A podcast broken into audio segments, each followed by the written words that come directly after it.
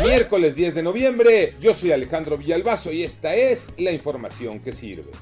Fueron más de 5 horas de bloqueo y la advertencia está hecha.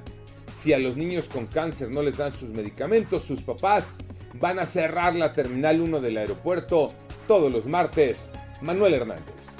Ante las promesas incumplidas de la autoridad y la falta de medicamentos oncológicos, padres de niños con cáncer decidieron bloquear el día de ayer la Terminal 1 del Aeropuerto Internacional de la Ciudad de México. Aseguran que llevan 21 reuniones y no se ha hecho absolutamente nada. Van a repetir estos bloqueos cada martes hasta que se normalice la entrega de medicamentos. COVID-19 los números, Iñaki Manero. Muchas gracias Alex. A pesar de que las defunciones y los contagios por COVID en México siguen a la baja, con el reporte de las últimas 24 horas llegamos ya a las 290.110 muertes, es decir, 299 más que la jornada anterior.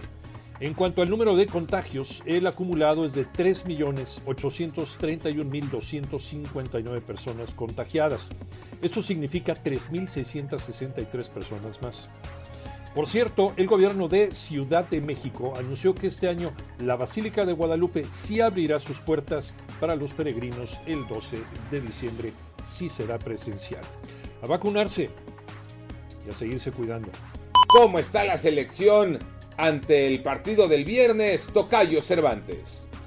Efectivamente, Tocayo, la selección mexicana de fútbol que dirige Gerardo el Tata Martino continúa con su preparación en Indianápolis, previo a encarar a los Estados Unidos en Cincinnati. El partido será este viernes a las 20 horas tiempo del centro de México, el clásico del área de CONCACAF, donde además del orgullo está de por medio tres puntos importantes por el liderato del octagonal final, donde México es el líder, sí, invicto, con cuatro victorias y dos empates.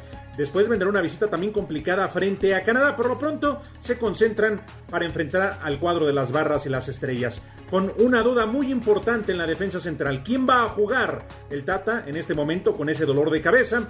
Porque Néstor Araujo está suspendido por acumulación de tarjetas amarillas, mientras que Héctor Moreno se mantiene en duda, se encuentra entre algodones.